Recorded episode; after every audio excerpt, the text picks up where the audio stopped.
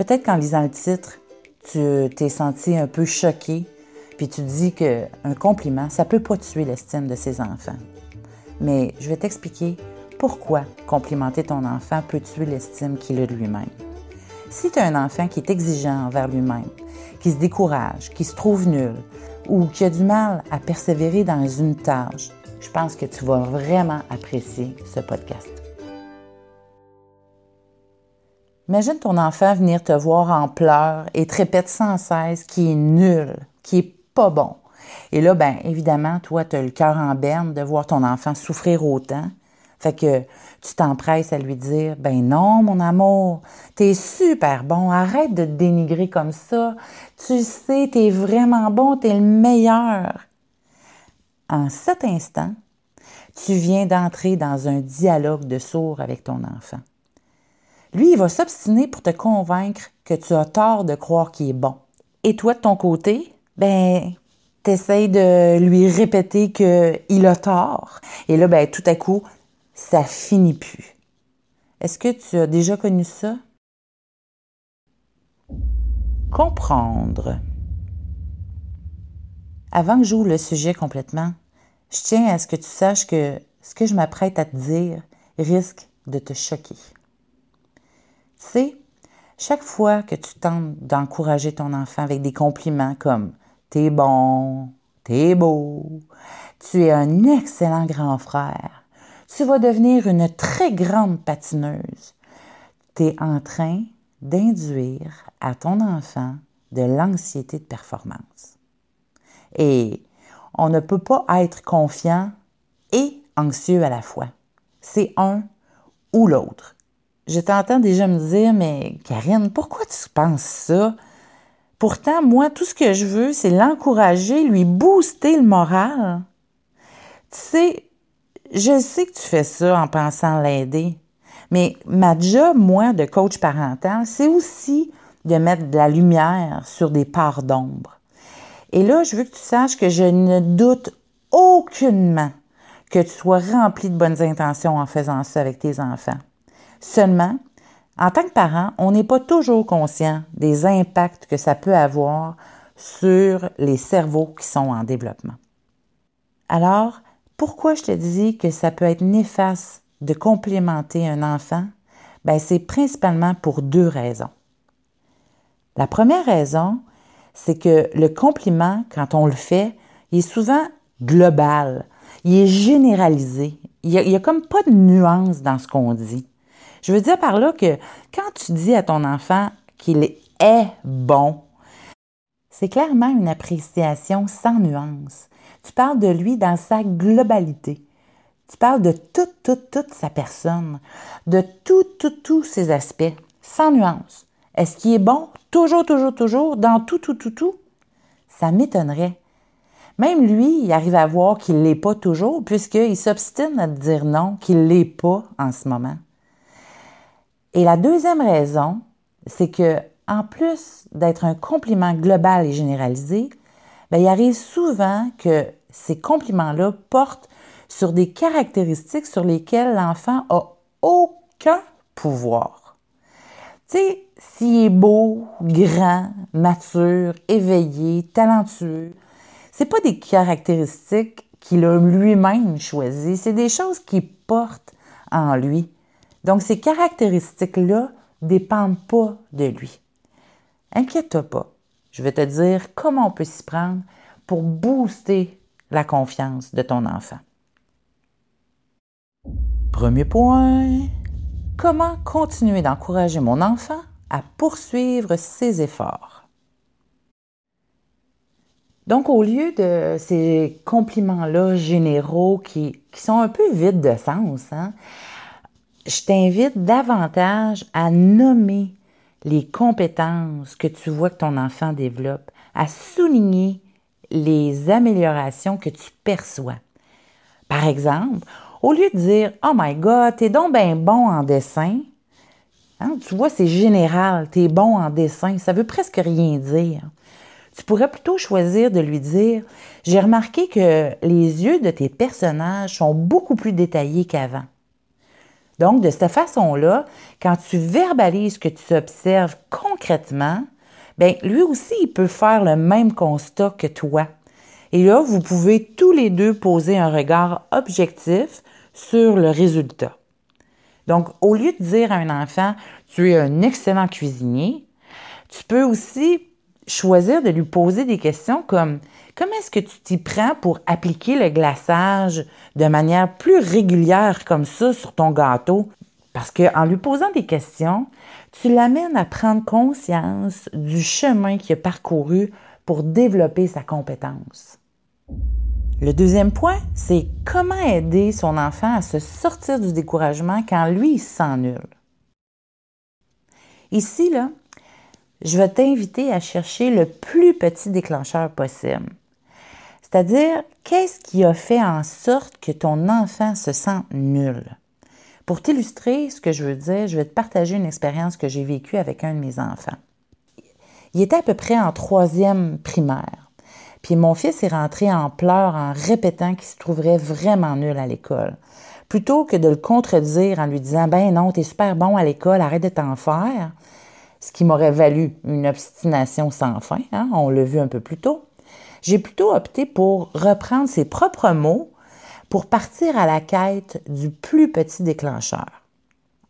Je te refais ici à peu près la conversation qu'on a eue tous les deux.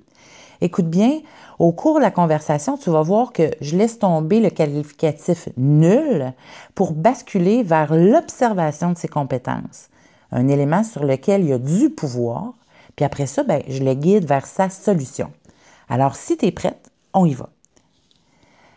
Donc, je lui dis, tu me dis que tu es nul à l'école. Est-ce que tu es nul dans toutes, toutes, toutes, toutes les matières à l'école? Et là, il me répond, ben non, en français, maman. OK. Et t'es nul en quoi exactement en français? En grammaire, en conjugaison, en orthographe, en lecture, en écriture? Et lui de me répondre en conjugaison. Ah, OK. Là, je vois. Donc, tu as de la difficulté avec quel verbe?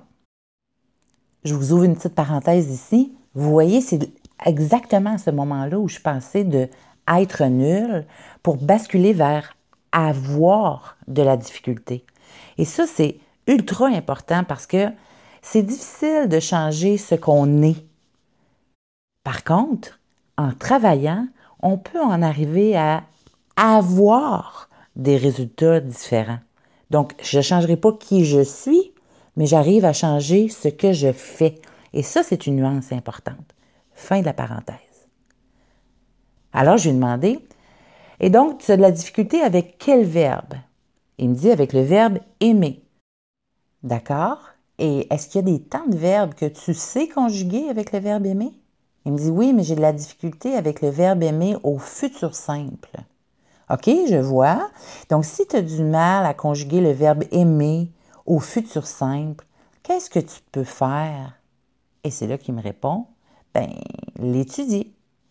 Je lui ai simplement dit que c'était une excellente idée et puis que s'il avait besoin de mon aide, ben, j'étais là tout prêt l'accompagner.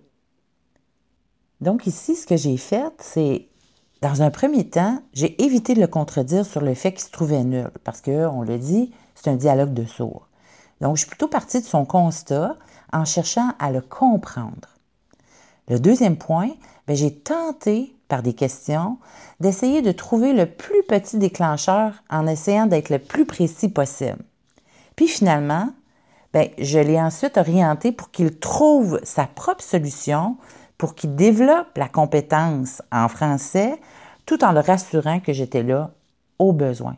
Donc, je ne me suis pas obstinée avec lui. Ouf, hein? c'est un gros épisode celui-là. Hein? Je, je, sais que c'est un peu choquant, peut-être beaucoup pour certains. En même temps, tu sais, si tu me connais, tu sais que je suis là pour mettre la lumière parce que tu veux devenir un parent encore plus bienveillant. Donc, je te résume ce qu'on vient de voir aujourd'hui. Si tu as envie de souligner des choses positives à ton enfant, au lieu d'être général, tu vas être plus spécifique. Tu vas décrire des choses que tu peux observer et que ton enfant peut lui aussi observer. Donc, au lieu de dire que c'est un beau dessin, tu vas plutôt remarquer les traits de crayon qui sont plus francs. Au lieu de lui dire qu'il est un bon lecteur, tu vas souligner que sa lecture est beaucoup plus fluide. Plutôt que de dire que sa chambre est propre, ben, tu vas décrire que son linge est rangé dans des tiroirs et que sa table est bien dégagée. De cette manière-là, tu vas voir que ton enfant va être beaucoup plus enclin à recevoir ces commentaires positifs-là et il va vouloir davantage y contribuer parce que tu le guides sur ce qu'il peut faire et améliorer. Et si par malheur, ton enfant revenait vers toi en se traitant de con, de nul, d'idiot, de crétin ou je ne sais pas encore quel autre qualificatif, là, essaye pas de le convaincre, du contraire. Travaille davantage à le questionner pour mettre de la lumière sur le plus petit déclencheur. Puis une fois que vous l'aurez trouvé, ben, il verra peut-être que c'est pas si gros que ce qu'il pensait et grâce à tes questions, tu pourras l'aider à trouver sa solution.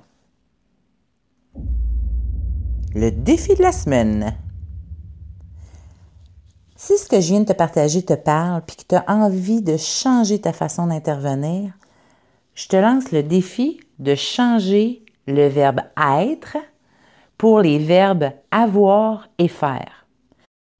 Alors, au lieu de commencer tes phrases par tu es, commence tes phrases par tu fais ou tu as.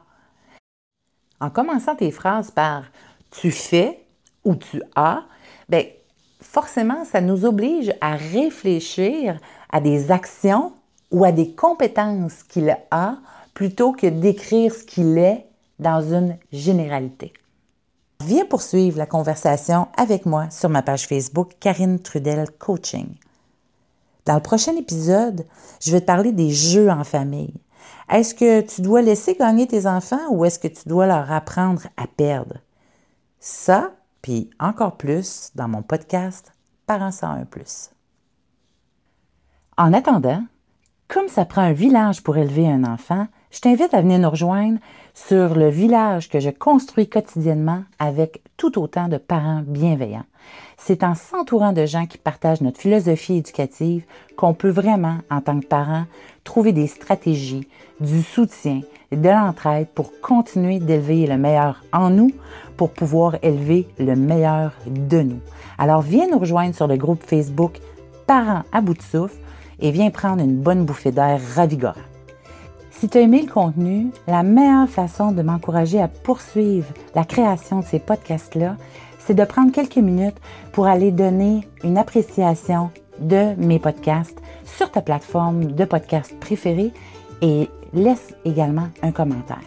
Oublie pas non plus de t'abonner puis de partager parce que en plus d'être tenu informé de la sortie d'un prochain épisode, ben, tu vas contribuer à faire connaître mon podcast et qui sait, peut-être donner un petit coup de pouce à un parent qui en a vraiment besoin. Alors, merci encore mille fois pour ta précieuse écoute et avec bienveillance, je te dis, n'oublie pas d'élever le meilleur en toi pour élever le meilleur de toi.